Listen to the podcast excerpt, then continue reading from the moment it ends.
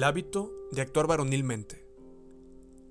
El hábito de Jesús de actuar varonilmente ilustra el decidir como hombre, ser físicamente fuerte, emocionalmente equilibrado, estar mentalmente en crecimiento y espiritualmente en desarrollo.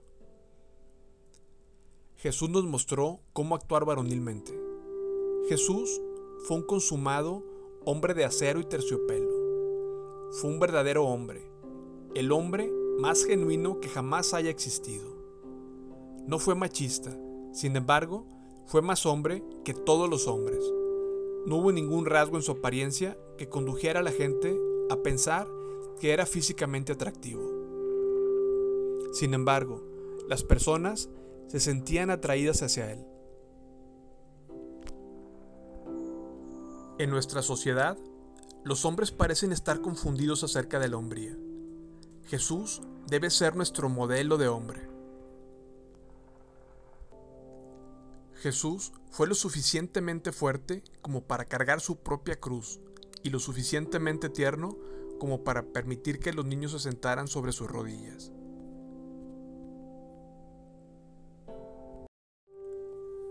Jesús critica a los líderes religiosos.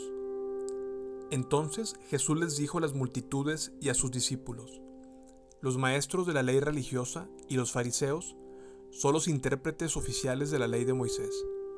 Por lo tanto, practiquen y obedezcan todo lo que les digan, pero no sigan su ejemplo, pues ellos no hacen lo que enseñan.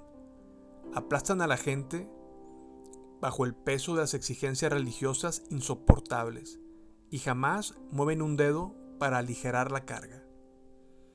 Todo lo que hacen es para aparentar. En los brazos se ponen anchas cajas de oración con versículos de la escritura y usan túnicas con borlas muy largas.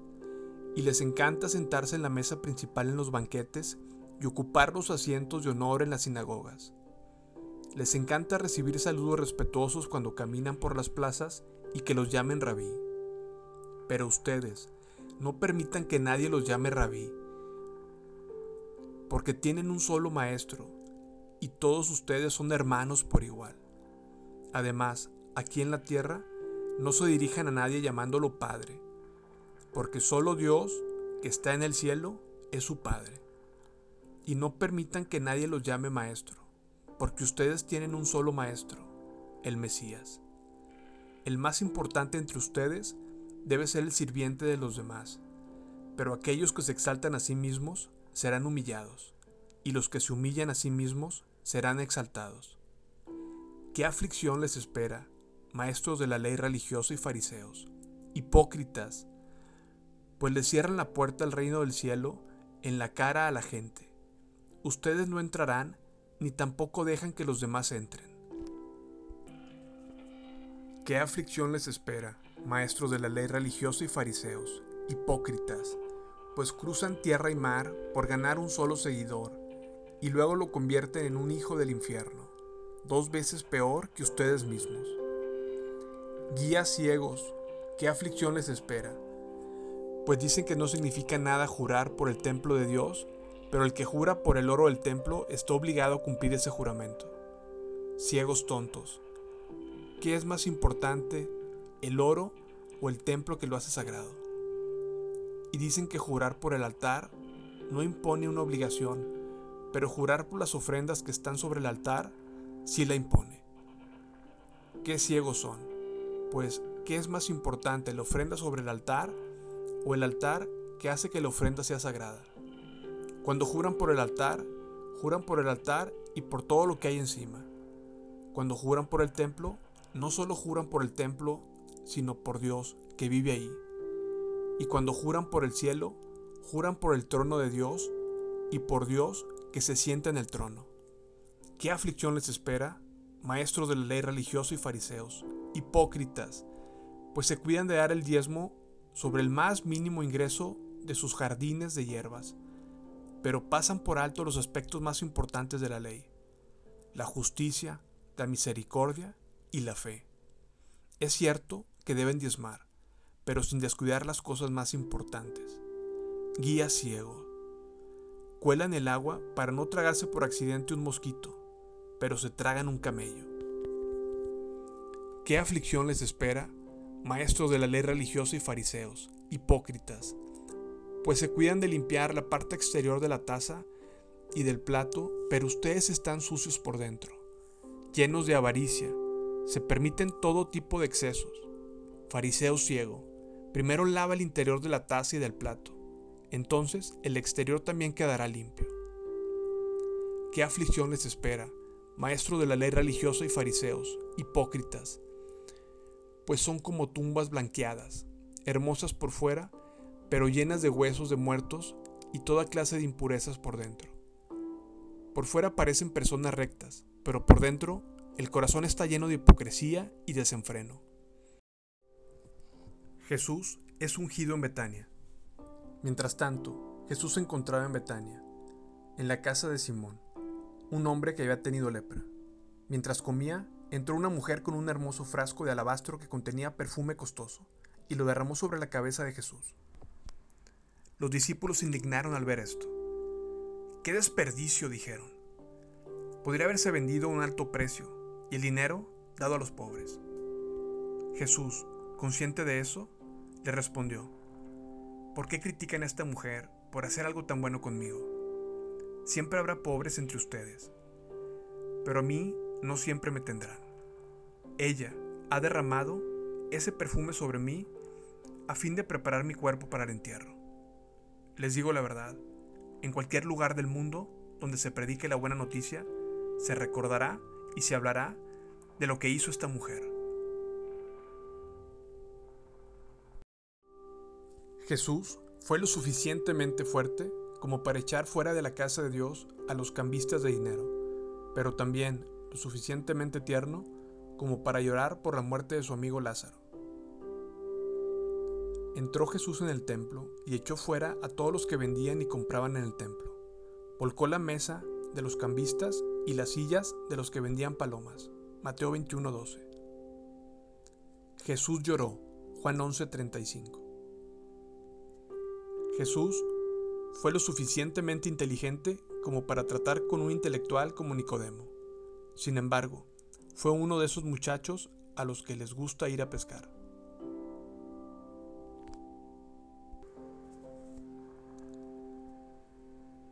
Y había un hombre de los fariseos que se llamaba Nicodemo, un gobernante de los judíos.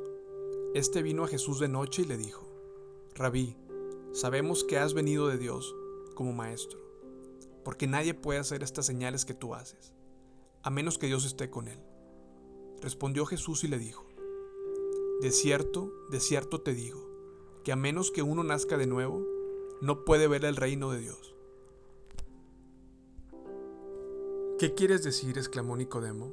¿Cómo puede un hombre mayor volver al vientre de su madre y nacer de nuevo? Jesús le contestó, Te digo la verdad, nadie puede entrar en el reino de Dios si no nace de agua y del Espíritu. El ser humano solo puede reproducir la vida humana, pero la vida espiritual nace del Espíritu Santo. Así que no te sorprendas cuando digo, tienen que nacer de nuevo. El viento sopla hacia donde quiere. De la misma manera que oyes el viento, pero no sabes de dónde viene ni a dónde va. Tampoco puedes explicar cómo las personas nacen del Espíritu. ¿Cómo es posible todo esto? preguntó Nicodemo. Jesús le contestó, Tú eres un respetado maestro judío y aún no entiendes estas cosas. Te aseguro que les contamos lo que sabemos y hemos visto y ustedes todavía se niegan a creer en nuestro testimonio. Ahora bien, si no me creen cuando les hablo de cosas terrenales, ¿cómo creerán si les hablo de las cosas celestiales? Nadie jamás fue al cielo y regresó, pero el Hijo del Hombre bajó del cielo. Y así, como Moisés levantó la serpiente de bronce en un poste en el desierto, así deberá ser levantado el Hijo del Hombre, para que todo el que crea en él tenga vida eterna. Pues Dios amó tanto al mundo que dio a su único Hijo para que todo el que crea en Él no se pierda, sino que tenga vida eterna. Dios no envió a su Hijo al mundo para condenar al mundo, sino para salvarlo por medio de Él. No hay condenación para todo el que cree en Él, pero todo el que no cree en Él ya ha sido condenado por no haber creído en el único Hijo de Dios. Esta condenación se basa en el siguiente hecho. La luz de Dios llegó al mundo, pero la gente amó más la oscuridad que la luz, porque sus acciones eran malvadas. Todos los que hacen el mal odian la luz y se niegan a acercarse a ella porque temen que sus pecados queden al descubierto. Pero los que hacen lo correcto se acercan a la luz para que otros puedan ver que están haciendo lo que Dios quiere.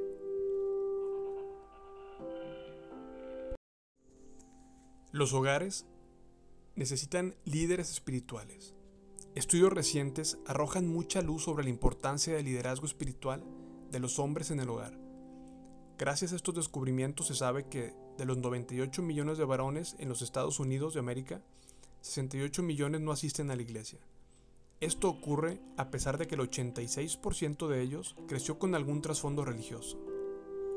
Las investigaciones han demostrado que cuando la primera persona en una familia que llega a ser cristiano es un niño, hay solamente un 3.5% de probabilidades de que alguien más en esa familia llegue a ser cristiano. Si la madre es la primera en aceptar, el porcentaje sube al 17%. Pero si el primero en llegar a Cristo es el Padre, hay un 93% de probabilidades de que cada miembro de su familia lo siga. Cuando un padre lidera los asuntos espirituales, buenas cosas ocurren en su hogar. Oremos todos juntos para que Dios llame a más hombres a un avivamiento y renovación espiritual. Nunca ha habido una generación en los Estados Unidos de América que haya tenido mayor necesidad de padres que sean líderes espirituales de sus familias. Jesús soportó dolorosos latigazos y murió en la cruz como un hombre. Sin embargo, fue sensible a las necesidades de otros hasta el último momento de su vida. Entonces los soldados del procurador llevaron a Jesús al pretorio y reunieron a toda la compañía alrededor de él. Después de desnudarle, le echaron encima un manto escarlata. Habiendo entretejido una corona de espinas, se la pusieron sobre su cabeza y en su mano derecha pusieron una caña. Se arrodillaron delante de él y se burlaron de él diciendo, Viva el rey de los judíos. Y escupieron en él, tomaron la caña y le golpearon la cabeza. Cuando se habían burlado de él, le quitaron el manto y le pusieron sus propios vestidos. Le llevaron para crucificarle. Mientras salían, hallaron un hombre de cierne llamado Simón. A este le obligaron a cargar la cruz de Jesús. Mateo 27, 27 al 32. Cuando Jesús vio a su madre y al discípulo a quien amaba, de pie junto a ella, dijo a su madre, Mujer, he ahí tu hijo.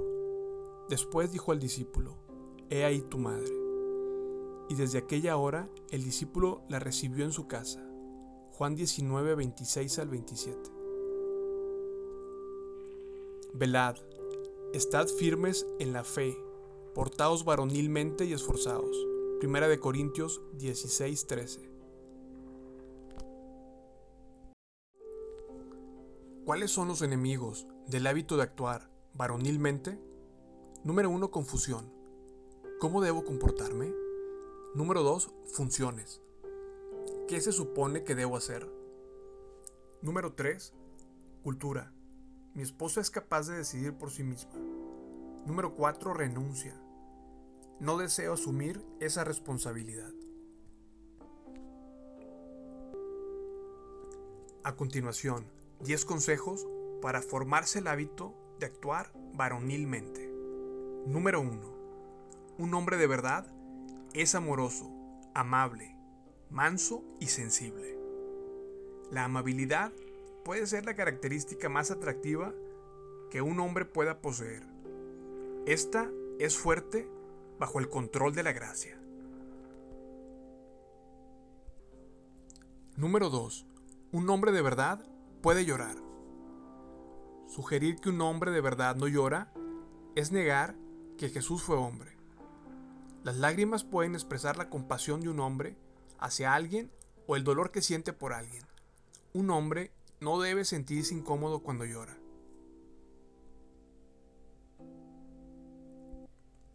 Número 3. Un hombre de verdad no siente la necesidad de actuar como macho. Sin embargo, su forma de actuar refleja su virilidad. Macho es un término negativo que sugiere que un hombre tiene que actuar de cierta manera para ser aceptado por otros hombres. Un verdadero hombre actúa como un hombre, pero es suficientemente seguro de sí mismo para no tener que probarle a otros que es un hombre. Número 4. Un hombre de verdad respeta a las mujeres. Un hombre encuentra su propia manera de mostrar el valor que ve en las mujeres. Esto se nota en su manera de hablar con las mujeres y acerca de las mujeres. Se nota en la interacción con mujeres dentro de sus relaciones cotidianas. Número 5. Un hombre de verdad participa activamente en la crianza de sus hijos. Criar a los hijos no es una tarea para mujeres solamente. Un hombre debe practicar la formación de sus hijos, no solo en los grandes eventos de la vida, sino también en las actividades cotidianas. Número 6. Un hombre de verdad crece espiritualmente. Un verdadero hombre avanza en su fe constantemente. Está interesado en la lectura de la Biblia, ora diariamente y participa en su iglesia. Número 7. Un hombre de verdad cuida su cuerpo hace todo lo posible para cuidar su cuerpo. Da el ejemplo cuidándose de todo lo que puede dañar el cuerpo. Cuida su peso por medio del ejercicio y una dieta saludable. Se esfuerza para tener el descanso apropiado. Número 8. Un hombre de verdad es fiel a su esposa. Toma muy seriamente sus votos matrimoniales. Un verdadero hombre, como Job, hace el pacto de no ver a otras mujeres con lujuria. Número 9. Un hombre de verdad no se coloca intencionalmente en lugares donde puede ser tentado fácilmente. Evita situaciones que pueden conducirle a bajar la guardia espiritual y moral. Guarda su corazón contra cualquier cosa que amenaza su pureza. Es más, trata inmediatamente con los pensamientos impuros. Número 10. Un hombre de verdad se viste bien, pero no vive preocupado por su apariencia personal. Un hombre debe hacer todo lo posible para buscar la excelencia en su apariencia. Sin embargo, no permitirá que la vanidad lo controle. En nuestra sociedad, esta es una batalla constante que sí es posible ganar.